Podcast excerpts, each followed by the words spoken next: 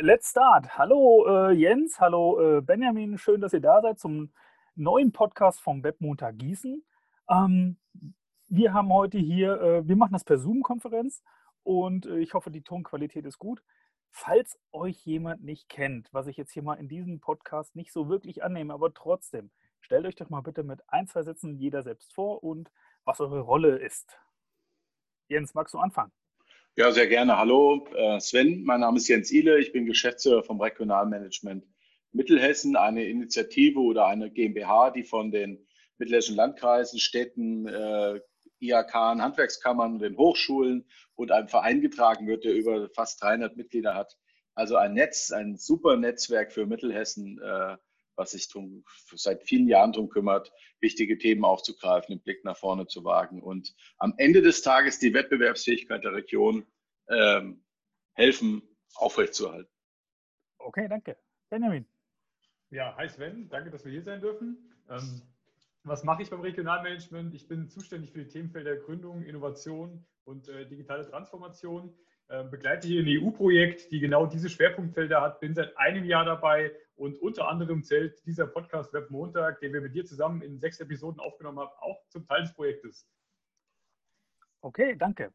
Du, du hast es gerade angesprochen, hier diese Serie Web Montag Podcast. Ich äh, fasse mal kurz zusammen, was wir gemacht haben. Wir haben einmal mit Mein Inkubator gesprochen, dann haben wir mit IOTIS gesprochen, dann haben wir mit Frau Schumacher gesprochen äh, vom, vom ECM. Wir haben über, mit Unique Art gesprochen. Wir haben ähm, mit den Schulen, mit dem Herrn Flüger gesprochen über digitale Bildung. Und wir haben mit Marburger Klux, äh, mit dem Stefan Oberhansel gesprochen. Für mich persönlich, ich weiß nicht, wie euch das geht, wenn ihr das jetzt so hört, das hört sich für mich an, als spreche ich über eine andere Zeit. Also gerade der Anfang, das ist so weit weg aufgrund der Corona-Krise. Das fühlt sich so anders an, weil es hat sich jetzt so viel ist so viel passiert im letzten Halbjahr. Ich weiß nicht, wie geht es euch damit? Ist das für euch auch so? Also wenn ich kurz zurückdenke, muss ich mal überlegen, wann wir überhaupt gestartet haben mit der Reihe. Und das war definitiv noch vor Corona. Ich glaube, das Interview mit dem Main-Inkubator und mit IOTOS. Ja, genau, genau. Davor. Frau Schumacher war auch vorher. Genau. Und, und Unique so auch vorher so ein, so ein bunter Blumenstrauß, muss ich sagen, weil wir am Anfang noch so ein bisschen in dem Normalbetrieb waren und zum Ende raus dann, ähm, wenn wir über den Georg Flüger reden, äh, über die Digitalisierung von Schulen oder auch über die Marburger Clubs United, das sind natürlich Projekte ähm, oder auch Themenfelder, gerade insbesondere Marburger Clubs United, die es eigentlich so vor einem halben Jahr noch gar nicht gegeben hätte, weil es eben Formate oder auch ähm, Themen sind, die durch die Corona-Pandemie erst überhaupt in den Vordergrund gekommen sind. Ja, aber ich sehe das ähm, genauso vom Gefühl. Auf der einen Seite, auf der anderen Seite sind natürlich diese Themen, und das spricht ja eigentlich für uns in der Auswahl der Themen, äh, wichtiger denn je. Der Blick in die Zukunft. Was ist nach Corona? Wo müssen wir uns hinentwickeln?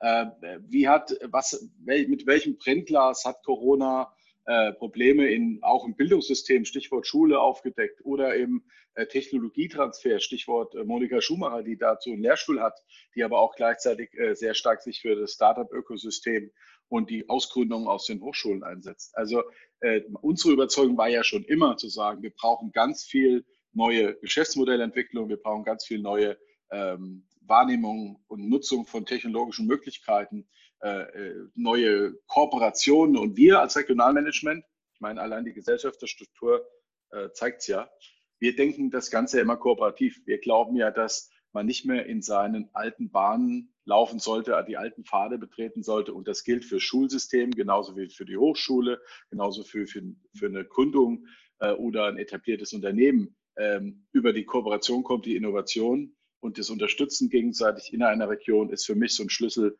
Und deshalb fand die sind die Themen doch genau richtig, oder? Die Themen sind auf alle Fälle genau richtig. Also äh, nur für mich ist das, ich habe das mir vorhin nochmal angeguckt, die Liste, und dachte so, ey, das haben wir ja gemacht. Das ist ja jetzt eigentlich nur ein halbes, dreiviertel Jahr her. Was ist jetzt alles passiert? Was waren dann für euch jetzt so, bleiben wir doch mal bei diesem Corona-Thema, obwohl ich nachher auch so ein bisschen auf das neue äh, Normal eingehen will, was du jetzt gerade schon so angerissen hast. Was waren dann so für euch die Herausforderungen? Was habt ihr gesehen in der Region?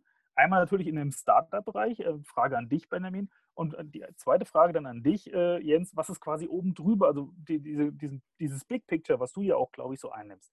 Also Benjamin, was hast du in dem, in dem, in dem Gießener, in dem Mittelhessen, in dem Wetzlarer Startup-Bereich so gesehen oder in dem Ökosystem, was du ja betreust? Was ist da passiert? Ich glaube, da bildet Mittelhessen schon einen ganz guten Schnitt ähm, vom Bundesgeschehen äh, ab, möchte ich sagen. Also natürlich hast du auch hier Gewinner und Verlierer. Ich sage jetzt mal, die Branche, die ohnehin schon in digitalen Geschäftsmodellen unterwegs war, App-Entwicklung oder ähnliches, sind jetzt weniger hart betroffen. Zum Teil die Programmierer tatsächlich ähm, noch mehr gefordert als jemals zuvor in den Bereichen. Dann gibt es natürlich andere, ich sag mal, im Bereich Gastronomie, die wirklich auch Probleme haben. Immer wieder kommt das Problem auf, dass es heißt, ähm, naja, wir wissen gar nicht, ob wir in zwei Monaten noch äh, überleben können, weil wir zwar Hilfen beantragt haben, zum Teil, ähm, da aber die Behördenwege ein bisschen zu lang gewesen sind. Das hat sich auch gebessert. Ähm, Darüber hinaus muss man aber sagen, dass man jetzt eigentlich Mittelhessen gar nicht so viel unterscheiden kann vom äh, weltweiten Durchschnitt. Ich glaube, die Vorteile, die wir hier haben, sind tatsächlich, dass wir relativ viel experimentierfreudige Studenten und Studierenden auch haben. Das heißt also, in dem Bereich, wenn ich studiere und nebenbei ein Startup äh, aufbaue oder ein Geschäftsmodell entwickle, dann ist es jetzt nicht so, dass mich das komplett zurückwirft, sondern ich habe ja noch so einen Backup-Plan. Das ist ja auch eine Phase, die zum Ausprobieren einlädt. Ähm, darüber hinaus muss man aber auch sagen, ähm, es ist schwierig, das zu pauschalisieren. Äh, ich habe neulich mit äh, GrowCronut gesprochen, dem ähm, Christian Zinke, dem Geschäftsführer, der jetzt zum Beispiel sagt, obwohl er in dem Bereich Nahrungsmittel auch tätig ist und seine äh, ja, selbstwachsenden äh, Microgreens verkauft, äh, wo ich eigentlich gedacht hätte, mh, hm, wie sieht es denn bei euch aus mit Logistik oder so? Und er sagt, eigentlich kann er sich vor Aufträgen kaum noch retten. Äh, hängt sicherlich auch damit zusammen, dass es ein Produkt ist, was eben übermittelt werden kann, also per Bestellung das Internet eingeht. Ähm, ja, das sind, also da unterscheiden wir uns kaum von äh, dem bundesweiten Durchschnitt. Mhm, okay. Jens, das Big Picture quasi oben drüber. Ja, das Big Picture ist so ein bisschen ähnlich wie in der Finanzkrise. Mittelhessen hat ein wahnsinniges Fund und das wahnsinnige Fund heißt, dass wir inhabergeführte äh, oder so kleine Einheiten haben, dass das Commitment äh, sehr, sehr hoch ist. Natürlich gab es hier auch Kurzarbeiterbeantragungen, ähm, auch nicht zu wenig. Natürlich gab es hier auch äh, in den letzten Monaten äh, große Probleme und es wird auch sicherlich noch, das hat jetzt gerade der, der Präsident der IHK Landil und hessischer IHK-Präsident Flammer gesagt, es wird auch eine Insolvenzwelle geben. Das ist äh, bei so einer Wirtschaftsdegression unumwindbar, weil man ja am Ende als Zulieferer auch an den ganz großen Systemen hängt. Aber was ich gehört habe von Bankenseite, was ich gehört habe von Inhaberseite. Die inhabergeführten Mittelständler sind eben auch bereit, also sind die Familien, die dahinter stehen, bereit, in so einer Krise auch mal äh, quasi äh, ihr Kapital einzusetzen, um dieses ganze System abzusichern. Das ist also nicht eine Controlling-Entscheidung irgendwo in hm. China, USA, Indien, wo man sagt, der Standort wird geschlossen, weil der äh, aus Perspektive raus nicht mehr zu halten ist, und die Menschen dort gehen nach Hause und werden arbeitslos. Die Effekte werden wir sicherlich an der anderen Stelle sehen nochmal, aber im Kern ist das die Rückmeldung, die ich bekommen habe. Ich habe aber auch ein paar Sachen gesehen, äh, die ich sehr, sehr positiv fand. Ich fand unfassbar positiv, wie schnell bürokratische Systeme vom Land über den, die RPs, die ja die Soforthilfe gemanagt haben, oder auch die Hochschulen beispielsweise, öffentlich-rechtliche Institutionen, äh, wie agil sie auf einmal solche Strukturen waren, die in der Umsetzung der Hilfestellung. Im Einzelfall gibt es da bestimmt auch Probleme, aber im Kern äh, auch die Agenturen für Arbeit mit der Kurzarbeiterberatung und der Auszahlung von Kurzarbeitergeld. Äh, da habe ich von so vielen Seiten so Positives gehört. Also ich will mal sagen, da sind wir als Region äh, vielleicht wirklich ein bisschen krisenfester als andere Regionen. Das sieht man übrigens auch bei der Entwicklung der Arbeitslosenzahlen von äh, im letzten Monat. Äh, da sind die fünf mittleren Landkreise im hessischen Vergleich äh, die, die am die die niedrigste dynamische Entwicklung haben. Im Rhein-Main-Gebiet gibt es vom, vom Juni auf den Juli äh, Steigerung der Arbeitslosenzahlen von bis zu 30, 35 Prozent. Das ist bei uns mit Vogelsberg mit 9 Prozent, sind wir die Schlusslichter in dieser Tabelle, was ja dann sehr positiv ist. Aber ich will noch einen, einen Satz oder ein kleines Kapitel ergänzen, was ich auch gesehen habe. Ähm, ich habe auch gesehen, dass wir zu viel, zu wenig wissen in der Gesellschaft über das, was uns äh, Wert bringt, also Wertschöpfung bringt. Äh, weil äh, die öffentlichen Debatten, wenn man in die Tageszeitung geschaut hat, wenn man in äh, sich auch in Diskussionen begeben hat. Da ging es sehr, sehr viel um die Branchen Gastronomie und Einzelhandel. Was auch zu, natürlich richtig war, weil die durch den Shutdown natürlich massiv betroffen waren. Aber wir haben ja. ganz wenig über die Branchen gesprochen, die ich eben genannt habe, die aber hier auch die mega Arbeitgeber sind. Äh, Industrie aus äh, Metall und Elektro, Industrie aus dem optischen Bereich, Industrie aus dem Healthcare-Bereich, die übrigens auch äh, ganz gut da durchkommen. Aber das ist eine Wahrnehmung, die ich habe und die das bestätigt, was ich seit vielen Jahren sehe, dass wir in unserer äh, Gesellschaft hier in Deutschland viel zu wenig wissen über äh, Wirtschaftsstrukturen und wirtschaftliche Prozesse. Und ich glaube, das ist auch eine Aufgabe von uns und von allen Institutionen, die in dem Feld unterwegs sind, hier auch eine Transparenz reinzubringen und mein großer Wunsch wäre immer, ich fordere, ich bin keiner, der das vor äh, Fachwirtschaft in der Schule fordert, aber ich äh, bin natürlich als Netzwerker immer dafür, dass man möglichst viele äh, Praxisberichte dahin bringt, wo die Menschen sich orientieren können. Das, dazu gehören auch die Schülerinnen und Schüler, weil das ist so ein Thema. Die Grundschüler gehen mal in die Backstube oder äh, äh, und backen Weihnachtsplätzchen oder der irgendein Papa oder Mama aus dem Kreativbereich bastelt mal was. Ja, äh, ja. Äh, wenn, äh, aber irgendwann hört das auf und dann gibt es zwei Praktika und dann sollen sie nach zwölf oder 13 Schuljahren äh, raus ins Feld äh, und in der Regel äh, oder viele entscheiden sich dann erstmal für eine Pause, das gut ist, oder für das, was Mama, Papa oder Onkel oder Tante machen. Also deshalb glaube ich, das hat sehr gezeigt, dass wir einfach überhaupt keine Ahnung mehr haben in unserer Gesellschaft im großen Durchschnitt, äh, wo Wertschöpfung und wie, wie bei uns Wertschöpfung äh, organisiert ist, welche Strukturen dahinter stehen und welche Berufsbilder auch. Also das war so ein bisschen eine Erkenntnis, die ich hatte ja. aus dieser Corona-Zeit ich fand es auch jetzt äh, so, was ich ganz spannend fand, was jetzt auf einmal alles möglich ist. Also was früher nicht möglich war, dass man sagt, wir beide äh, oder wir drei, wir sitzen jetzt äh, gefühlt zwei Kilometer Luftlinie auseinander und wir machen eine Zoom-Konferenz. Gut, das machen wir jetzt hier, um das auch leicht aufzeichnen zu können und das ein bisschen besser handeln zu können. Aber früher ging das ja alles nicht, weil das in den Köpfen so ein bisschen festgesetzt war. Nee, das kann nicht funktionieren. Und auf einmal gehen Sachen, die vorher nicht möglich waren. Das finde ich ganz spannend. Meine Frage an euch, könnt ihr vielleicht noch, ohne jetzt irgendeinen natürlich besonders herausheben zu wollen, aber fallen euch noch mal ein, zwei, drei konkrete Beispiele an, wo ihr sagt, das war vor Corona so und ist jetzt im Prinzip, hat sich das geändert. Vielleicht fangt ihr einfach mit eurer, mit eurer Mitgliederversammlung an. Das ist ja so das Erste, wo, wo ich gesagt habe, okay, da bin ich jetzt mal gespannt. Äh, das habt ihr ganz gut hinbekommen. Wie war das, so eine Versammlung jetzt auf einmal die Mitgliederversammlung klassisch von euch ist ja, man trifft sich an einem Ort und hat dann ein Stimmrecht oder sowas. Ähm, wie habt ihr das gemacht? Wie habt ihr das gemacht und habt ihr noch zwei weitere Beispiele vielleicht? Ich fange mal mit der Mitgliederversammlung an. Benjamin hat, war hat eigentlich der fleißigste bei uns mit äh, Kre Kreation von Angeboten online und auch der erste. Aber mit der Mitgliederversammlung fange ich gerne mal an, weil das einfach in, insgesamt äh, eine super Erfahrung war. Wir haben also tatsächlich von unseren 270 Mitgliedern aus dem Kopf, ich glaube 80 oder so in der Versammlung gehabt, online. Äh, die mhm. haben wir über ähm, das ähm, GoToWebinar-System äh, abgehalten. Und das Spannende dabei war, dass wir Dok Professor Dr. Werner Seeger, der ärztliche Direktor des UKGM und international anerkannter ähm, äh, Lungenspezialist. Es war natürlich so aktuell, weil er auch der Koordinator war von 17 Krankenhäusern in der äh, Phase, wo der Shutdown war und wo man sich auch auf intensivmedizinische Weise infrastrukturell vorbereitet hat. Ihr erinnert euch, rund um Ostern wurden Operationen verschoben, Betten freigehalten, weil man gesagt hat, wenn es sich jetzt exponentiell entwickelt, will man das, was in der Lombardei passiert ist, nicht haben, sondern will für jeden Menschen, der das braucht, auch Intensivbetten haben. Er hat äh, sehr, sehr eindrucksvoll in einer, in einer unkomplizierten Form über dieses Tool, also muss man sich so vorstellen, er kam quasi im weißen Kittel in sein Büro legte den weißen Kittel ab, hat ihn in einen Schrank gehängt, sich vor seinen Computer gesetzt und einen freien, lupenreinen Vortrag gehalten. Und dann und dann es spannend. Und das ist nämlich das Argument, was viele sagen, es ist nicht möglich, habe ich da erlebt,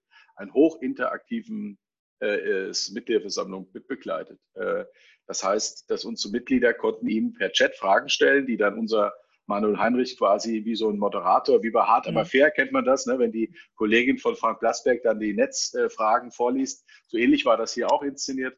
Und dann hat der ganz toll auf die Fragen, ganz ehrlich und toll auf die Fragen beantwortet. Und das hat vielen die Augen geöffnet, dass es erstmal, sage ich mal, doch keine Grippe nur ist, ja, dass es echt ja, ja. Äh, auch Betroffene gab, die es hart getroffen hat. Und was für eine tolle Leistung auch hier die ähm, äh, ähm, die deutsche äh, medizinische Infrastruktur auch vor Ort geleistet hat.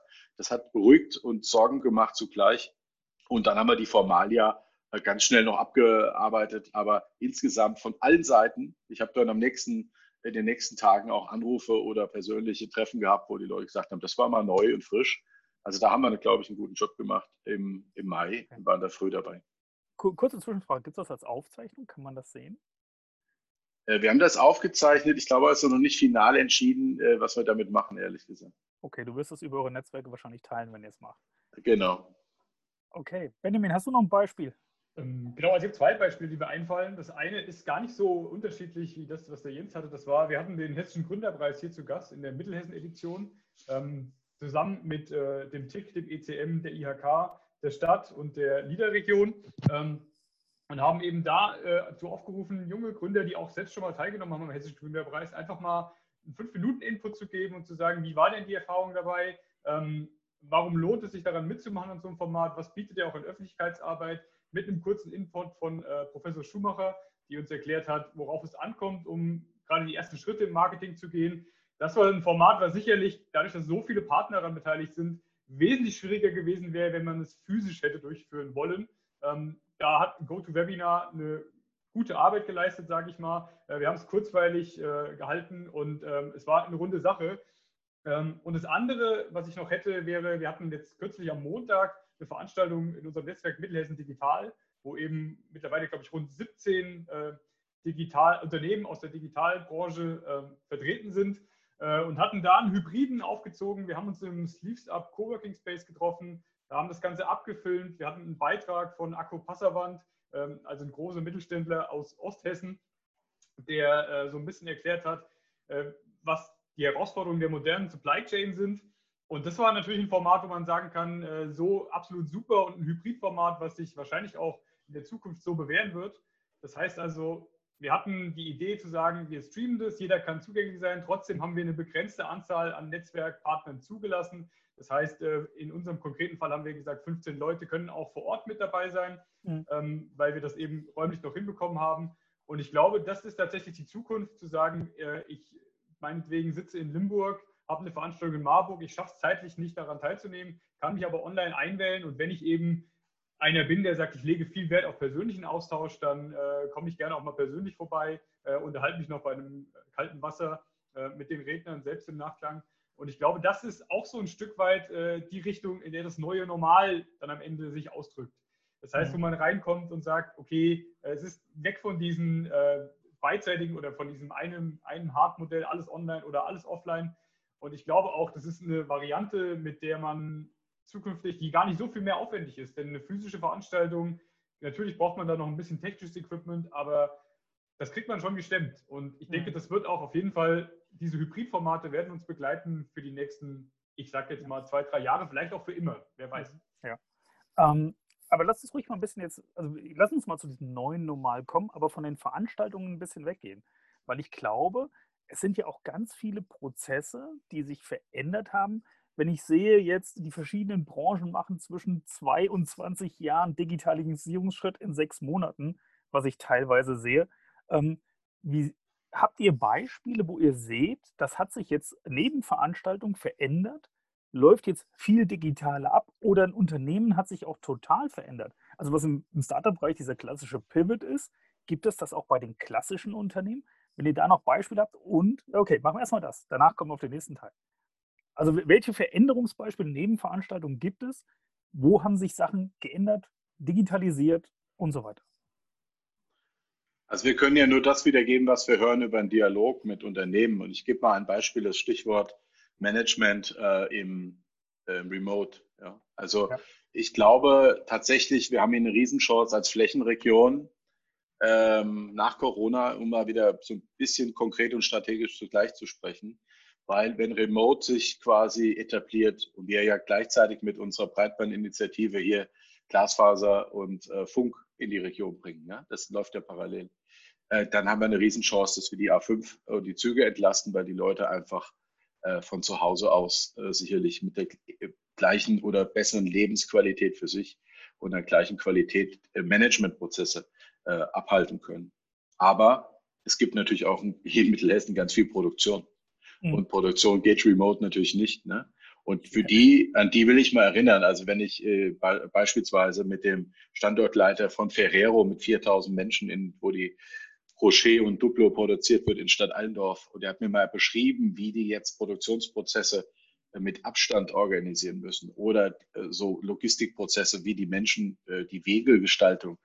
Ähm, das ist etwas, ich finde, das meinte ich vorhin mit dem, wir reden nur über Gastronomie und Einzelhandel. Das meine ich ja nicht böse den Branchen gegenüber, aber das ist eine wahnsinnige Leistung dieser Produktionsunternehmen und deren neues Normal ist total krass und ich würde mir echt wünschen, dass das honoriert wird, weil äh, diese Menschen, die mit viel Aufwand und viel Kosten neue die äh, quasi die Arbeit erhalten durch neue Konzepte, neues Normal, müssen gleichzeitig ansehen, wie viel unvernünftige Leute abends dann auf irgendwelchen Partys gehen oder, also das, sind denen, das tut denen in der Seele weh, ja, weil die Wirtschaftskraft erhalten wollen durch viel Disziplin und gute Regeln. Äh, und das ist also eine, jetzt eine gesellschaftliche Debatte, die wir hier jetzt nicht führen, aber den Satz wollte ich zumindest mal gesagt haben. Äh, das heißt, da hat jeder eine eigene, auch eine Verantwortung fürs große Ganze. Und den, das erfüllen die Mittelständler und die größeren un, äh, sehr. Ja und ähm, äh, unter auf großen Auflagen und die machen das sehr diszipliniert. Und ich glaube, das ist ein neues Normal, über das wir auch in Zukunft, das wäre auch so für uns eine kleine Hausaufgabenblock-Eintrag. Ja. Lass uns doch mal mit denen auch äh, über solche Dinge reden. Wie organisiert ihr denn eure Wertschöpfung, eure Prozesse? Äh, ganz unabhängig, da gucken wir vielleicht auch nochmal drauf, der Blick nach vorne. Was haben wir gelernt, was können wir verändern? Aber mhm.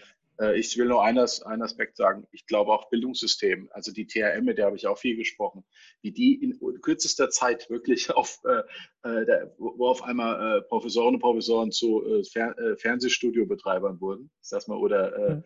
Content-Produzenten vor die Kamera getreten sind. Das hat wohl unfassbar gut geklappt. Das haben uns auch hier viele Aushilfen, die bei uns arbeiten und in der Hochschule studieren, gesagt. Das war ganz toll. Und ich finde, das ist aller Ehren wert, also äh, wie, was da passiert ist. Aber das, da müssen wir die guten Effekte natürlich auch mitnehmen. Also ja. auch da wird sich vieles verändern in der Lehre, in der Mischung, in der klugen Mischung. Wann müssen wir uns treffen? Wann, was können wir online machen? Und äh, wie können wir trotzdem äh, Dinge auch weiterentwickeln? Okay, danke. Benjamin, hast du noch was dazu? Ja, genau. Ergänzend dazu ist natürlich auch äh, diese Pandemie, dieser Shutdown und der zum Teil einbrechende Produktionszweig gleichzeitig auch eine Chance, äh, sich mal auseinanderzusetzen mit disruptiven Technologien. Äh, vielleicht mal überlegen, ich habe vielleicht Zeit zum Durchatmen auch mal, auch wenn ich die teuer bezahlen muss. Ähm, es geht dahin, ich nehme mal ein Beispiel. Wir haben äh, das Unternehmen Perkzoom, die in Wettenberg sitzen, die eigentlich ähm, sich als E-Learning-Plattform so ein bisschen hervorgetan haben und jetzt im Zuge dieser Corona-Pandemie festgestellt haben, naja, E-Learning, die Leute selbst dahin zu kriegen, dass sie sagen, wir bilden uns weiter, war jetzt ein bisschen schwierig. Und die haben dann angefangen, tatsächlich sogar einen zweiten Geschäftszweig mehr oder weniger mit aufzumachen und solche agilen Coachings online äh, anzubieten, wo sie halt gesagt haben, ähm, hey, wir stellen euch Coaches zur Verfügung, die euch auch mal hands-on helfen, jetzt äh, gerade diese Umstellung zu sagen, wie schaffe ich es denn überhaupt, meine Mitarbeiter zu organisieren, wenn die zu Hause sind oder ähnliches. Also da sieht man auch, dass durchaus so eine, ja, so eine Krise auch eine Chance sein kann, um neue Geschäftsfelder zu erschließen oder zu denken, äh, gleichzeitig, um auf Jens nochmal aufzugreifen, was er vorhin sagte, äh, ist es natürlich auch schwierig äh, im Bereich Kundenservice oder ähnliches. Also wenn wir, ich persönlich kann ja von uns mal sprechen, dass äh, sich unsere Kernarbeitszeiten auch ein bisschen verändert haben. Einfach dahingehend, dass man sagt, klar, wenn man Kinder zu Hause hat, äh, gesteht der Arbeitgeber einem auch mehr Freiheiten zu jetzt, wenn man die vielleicht im Homeschooling betreuen musste. Ähm, das ist aber auch so ein Effekt, der sicherlich gut ist per se, aber nicht von allen angenommen werden kann. Wenn ich jetzt überlege, äh, Wartungsarbeiten, Ersatzteilmonteure oder ähnliches, da gibt es eben, also da kann ich mir schon vorstellen, dass es auch ein bisschen schmerzhaft ist, das zu sehen und da ein Modell zu entwickeln, wo man auch diese Leute entlasten kann, wäre natürlich wünschenswert. Okay, danke. Bevor wir jetzt am Ende nochmal auf den Ausblick kommen, nochmal ganz kurz eingeworfen, das Startup Weekend dieses Jahr, was ich gesehen habe, ihr plant äh, im Moment äh, relativ normal. Wie sind da eure Pläne? Ja, das äh, trifft so einen harten Nerv. Äh, wir planen tatsächlich normal, äh, weil unsere, also die Zahlen, die sich jetzt sage ich mal ausgenommen in den letzten drei Wochen, äh, war die Entwicklung ja relativ positiv. Äh, wir hatten so ein bisschen den Eindruck, als wäre die Pandemie halbwegs unter Kontrolle, äh, auch wenn das natürlich immer bewusst war, dass sich das ändern kann. Ähm, es ist ein Format, sage ich mal, was natürlich von der Interaktion lebt, auch zwischen den Teilnehmern und offline ja einen ganz anderen Spirit entwickeln kann als ein Online-Format. Mhm. Nichtsdestotrotz, ähm, also deswegen wäre auch unser Way to go zu sagen, wir machen das offline ähm, unter der Voraussetzung, dass wir eben, sind uns jetzt schon bewusst, wir müssen Abstandsregeln einhalten. Das heißt also, eine Teilnehmerzahl, wie wir es letztes Jahr hatten, von über 100 Leuten, die da waren, das wird schwierig, das dieses Jahr unter einen Hut zu kriegen. Und wenn, dann muss man es so organisieren, dass man sagt, ähm, es müssen vielleicht in separaten Räumen äh, Trennungen stattfinden. Was an oberster Priorität steht für uns, ist die Gesundheit der Teilnehmer. Und deswegen sind wir auch gerade dabei, ein, ein Modell zu entwickeln, wie man das vielleicht online machen könnte. Das ist dann nicht mehr ein Startup Weekend, wie es klassischerweise war. Also die Frage ist auch, ähm, schafft man das dann, macht man das, dass man das auf drei Tage bündelt, entzählt man es vielleicht ein bisschen. Also das sind Herausforderungen. Eigentlich plane ich gerade zwei Events, kann man sagen, weil wir auf der einen Seite das Startup Weekend ja. Offline und das Startup Weekend Online ähm, und die haben tatsächlich, klar, im Kern sind sie die gleichen Events, aber sie haben schon sehr harte Unterschiede. Und ähm, ja, also es sind so kleine Herausforderungen, die einem dann auffallen. Also wenn wir darüber sprechen, die Teilnehmer, wenn sie offline sind, äh, wie kriegen sie einen Kaffee? So, mhm, Kaffeekanne kann, also wenn 50 Leute hintereinander eine Kaffeekanne anpacken, dann kann ich es mir auch sparen. Ja. Also das ja, sind ja. so Sachen, die fallen einem eigentlich erst auf, wenn man wirklich in der detaillierten Planung ist. Und das sind auch Herausforderungen, ja, die mir wahrscheinlich auch helfen, äh, zukünftig äh, ja, solche Projekte auch mhm. äh, neu anzugehen und auch anders zu denken. Okay, ich mache mal ein bisschen Werbung für euch. Also anmelden lohnt sich auf alle Fälle. Egal, ob es jetzt nachher online oder offline äh, stattfindet.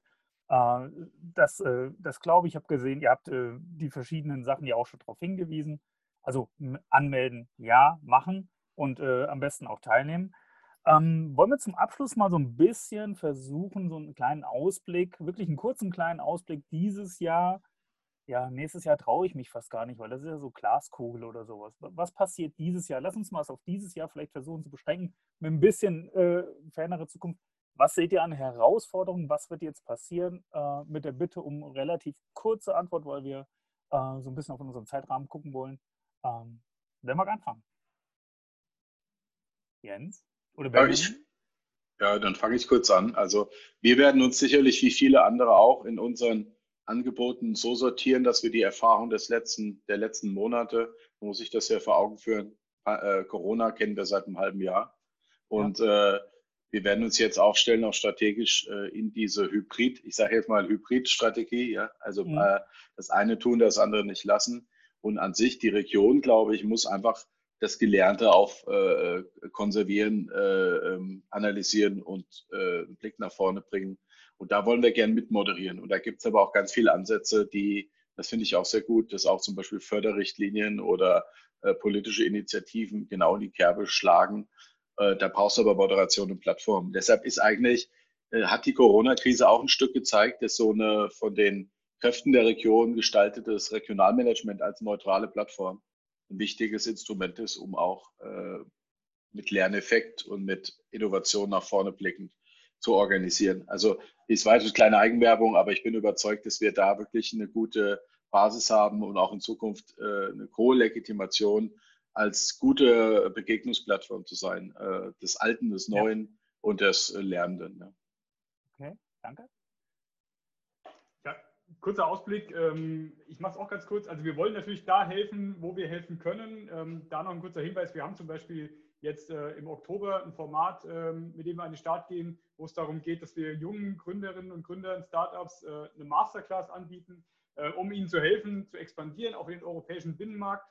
Ähm, und das sind solche Formate, glaube ich. Also wir wollen nicht den Kopf in den Sand stecken, sondern wir wollen die Chancen aufzeigen. Wir wollen über Gutes berichten. Ich habe die feste Überzeugung, dass wir das auf jeden Fall mitnehmen können aus der Krise, gerade diese ganzen Hackathons oder ähnliches ähm, kurz die Technische Hochschule genannt, die äh, ein Format entwickelt haben, Hack Your Tool for School, wo so ein bisschen ja, die Tüftler eingeladen sind, auch den, den äh, Familien zu helfen, die vielleicht Kinder haben, die keine Mobile Devices haben, wo man aber sagen kann, hey, ich habe eine Idee, wie ich aus einem zehn Jahre alten Handy und einem Karton äh, eine Dokumentenkamera bauen kann. Dafür brauche ich gar nicht viele Ausgaben. Und das sind so kleine Projekte, die ähm, vielleicht nicht jeder auf dem Schirm hat, die ein bisschen auch untergehen und unterm Radar schwimmen. Und diese Projekte gilt es für uns äh, zu platzieren äh, positiv darzustellen, äh, die Message zu verbreiten. Es gibt auch ein Leben nach der Pandemie und ähm, dahingehend die Zeit vielleicht ein bisschen nutzen äh, und danach erst richtig durchstarten. Ähm, genau. Und auf keinen Fall resignieren. Danke. Ähm, statt Eigenwerbung mache ich jetzt mal Werbung fürs Regionalmanagement. Ich bin sehr froh, dass es euch gibt. Ich finde das super, wie ihr das macht. Äh, das meine ich wirklich, wirklich ernst. Äh, weil, oder andersrum gesagt, wenn es euch nicht gäbe, müsste euch erfunden werden, weil ich finde das einfach klasse. Ihr, ihr, tragt die Sachen zusammen. Man kann immer zu euch kommen, man kann immer fragen. Deshalb ähm, schlage ich jedem vor, wenn ich da irgendwie Mitglied im Verein ist, geht da rein, weil das macht echt Sinn, weil dieses Netzwerk, das hilft echt. So, ich denke, wir sind durch. Ich danke euch für eure Zeit, für euren Input und äh, ich denke, wir hören uns ja irgendwie auf alle Fälle wieder. Danke. Tschüssi. Tschüss.